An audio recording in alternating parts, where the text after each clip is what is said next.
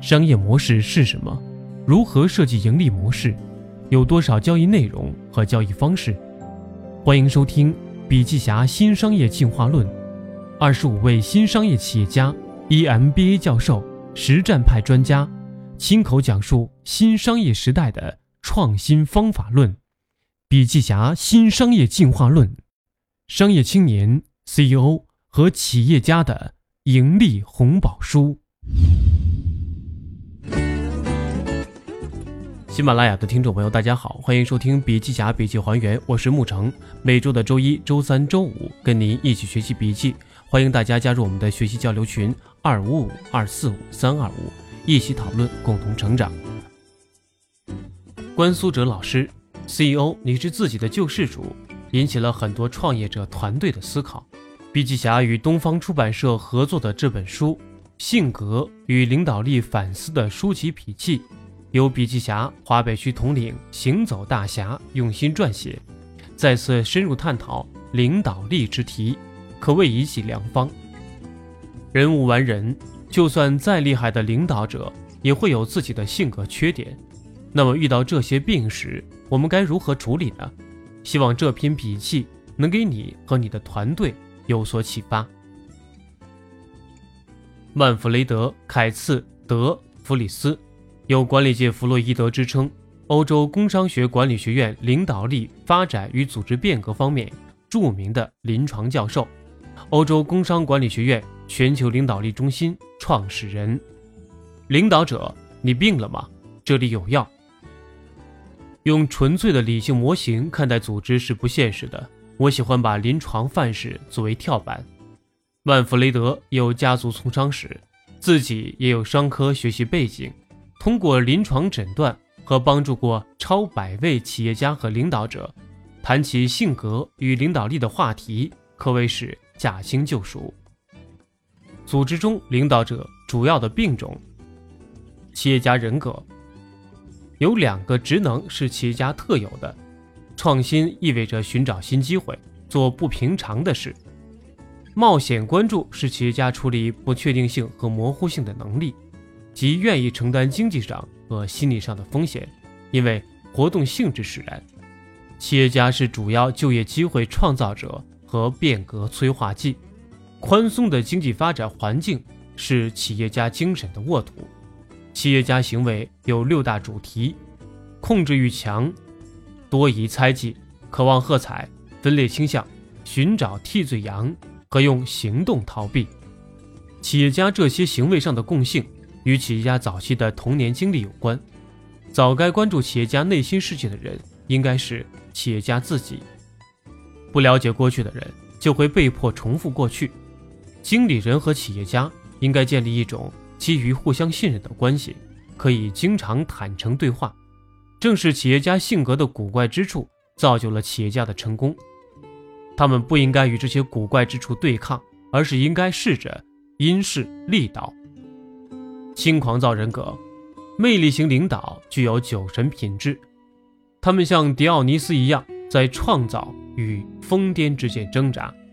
韦伯发现，魅力与权威之间存在很强的联系。有人具有内部权威，能够通过人格魅力影响别人，成为精神感召型的领导。很多魅力型领导都有自我毁灭的行为，魅力产生与移情过程分不开。移情是指一个人不是根据实际情况对另外一个人做出反应，而是视其为自己过去生活里的重要他人对其做出反应。领导者越有活力，越有远见，理想化就越明显。好心情会传染，开心的人让周围的人也开心起来。对于一个到过山顶的人来说，处在半山腰的滋味并不好受。领导者会怀念他们的轻狂躁。和高亢、轻狂躁的状态让人上瘾。具有酒神品质的经理人，既可能为组织创造奇迹，又可能给组织带来灾难。抒情障碍人格，抒情障碍者没有情绪，总是给人冷冰冰的感觉。他们往往缺乏想象，过于实用主义，思考内容缺乏想象力。他们不能区别不同的情绪。生物学角度认为。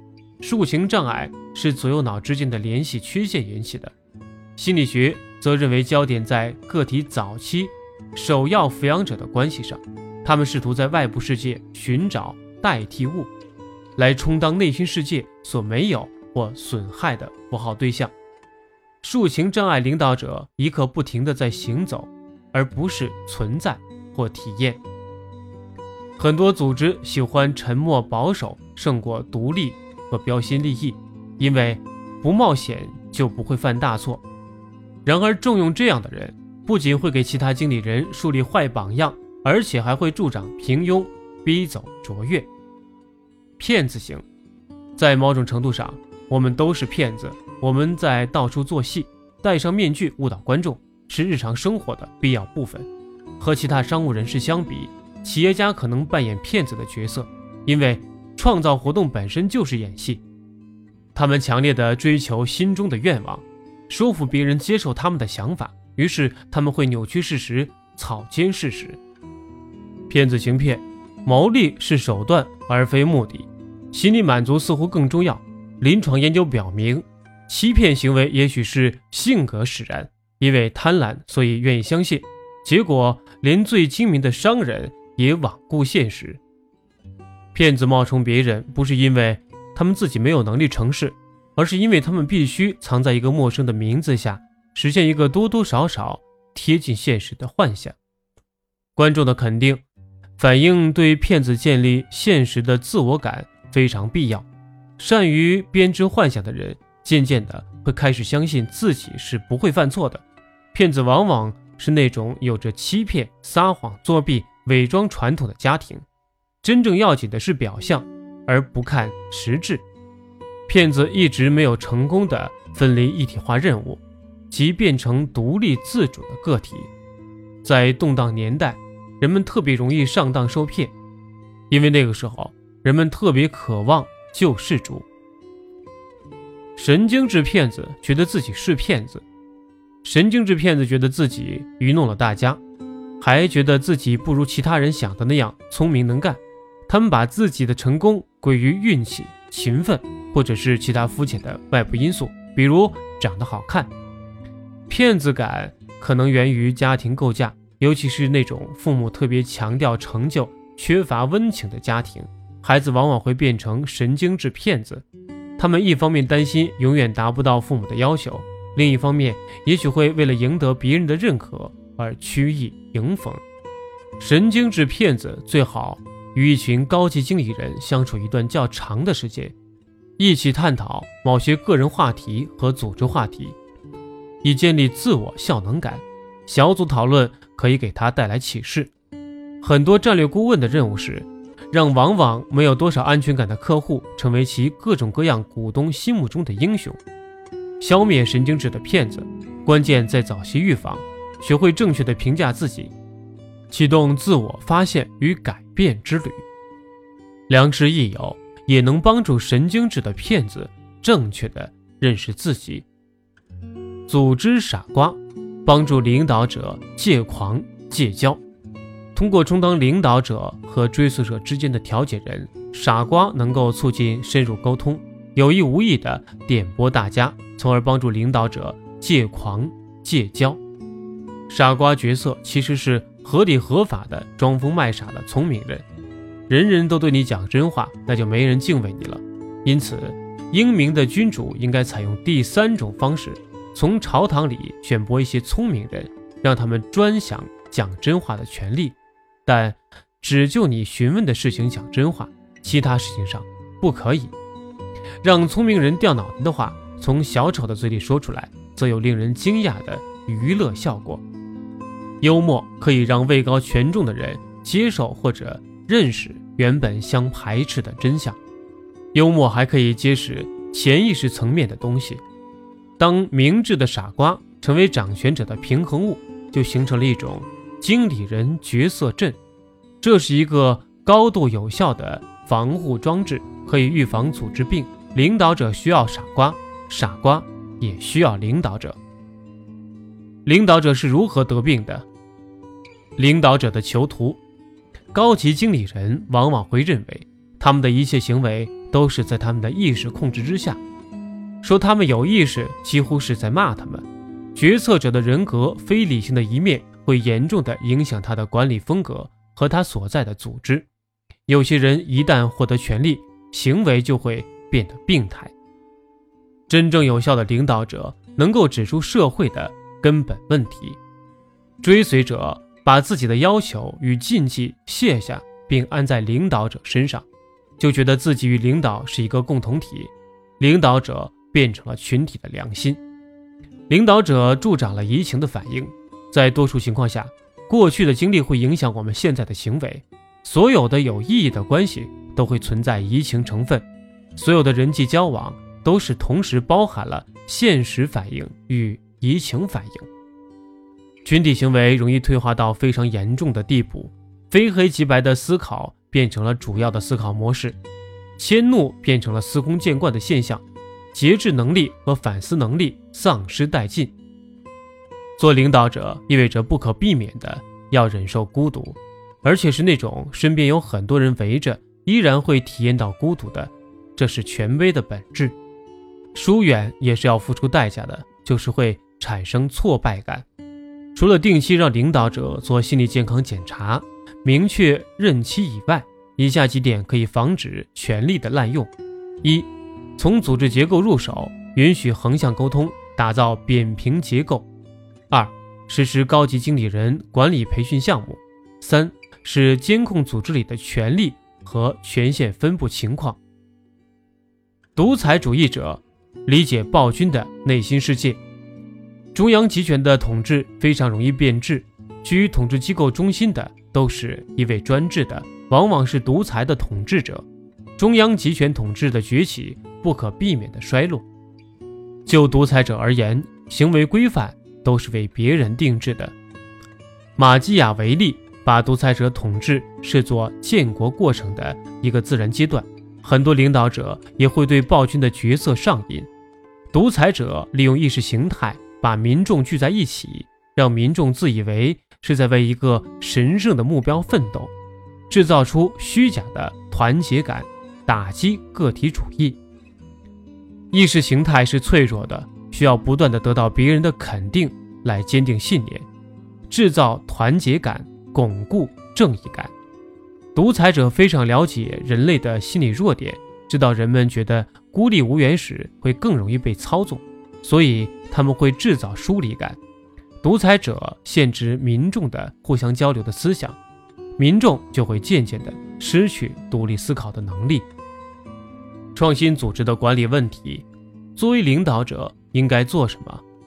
描绘诱人的愿景，出奇招，克劲敌，建设管理团队，带头示范作用，积极鼓励创新，进行意义管理，鼓励支持下属，重视人才培养，巩固胜利果实，制定继任计划，创建治理机制。尤其最后三条尤为重要。因为这是亚历山大帝国坍塌留给我们的启示。有所建树的领导者，作为建筑师，领导者要设计恰当的组织结构、控制体系和奖励制度。作为魅力偶像，领导者要描绘愿景，放下权力，鼓舞士气。高度结构化的组织的时代已经成为历史。体制僵化，等级结构和囤积权力。只会给组织带来灾难。不整合个体力量或者不最大限度地发挥经理人的潜能，组织就会丧失创新精神和创新能力，进而，在竞争中落败。一位智者说：“世上有三种人：先知先觉创造机会的人，后知后觉利用机会的人，不知不觉错过机会的人。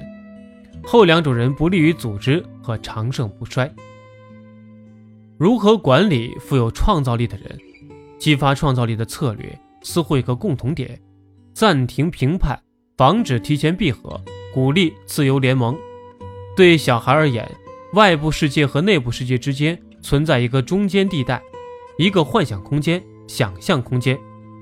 在过渡世界里玩耍，正是建立自尊感的基本方式。大多数富有创造力的人，从未完全走出童年。所以不会放弃过渡世界，结果整整一生，他们的行为都会受到过渡世界的影响。创造力养成有两条路：建设性的，即小时候就被父母鼓励玩耍；另外一条是反应性之路，环境不知怎么的，让他们长期觉得焦虑。放任创造力，往往是他们应对内心躁动的唯一方式。所谓的创新管理，是把怪胎自发的冲动行为转化为建设性的组织行动。就像父母应该鼓励孩子假想游戏一样。高级经理人应该创造条件，激发标新立异和离经叛道的问题解决方法。全球化事业下的领导力发展，打造高绩效组织。领导者只有关注并迎合追随者的普遍动机需求，全球组织才能繁荣昌盛。最佳工作地点关注三条原价值观：社区、快乐和意义。最有效的领导者扮演着两个角色：魅力偶像角色和建筑师角色。两个角色需要结合起来。我不想要的房子四面高墙，窗户密不透风。我希望大地上所有的文明之风能够自由地吹拂，但我拒绝被任何一种狂风刮得站不稳脚。圣雄甘地。最后想说明一点：作为标题中的病和药，更多的是一种戏谑的说法。对于精神分析和临床诊断进行领导者性格分析来说，找出病因只是一方面。作为组织的领导，应该清醒地把自己放回人的位置上。是人就会有病，会有性格上的缺陷，会有过去经历带来的潜意识、下意识的行为模式。但也正因为领导者不是神，而是人，所以这种病显得如此的正常。而治病的药。虽然作为作者也开出了很多处方，提供给了领导者一些对症的工具和方法，但更重要的依然还是向内求的过程做企业也好创业也罢最终依然是一场对自己不断进取不断提升的内修之路。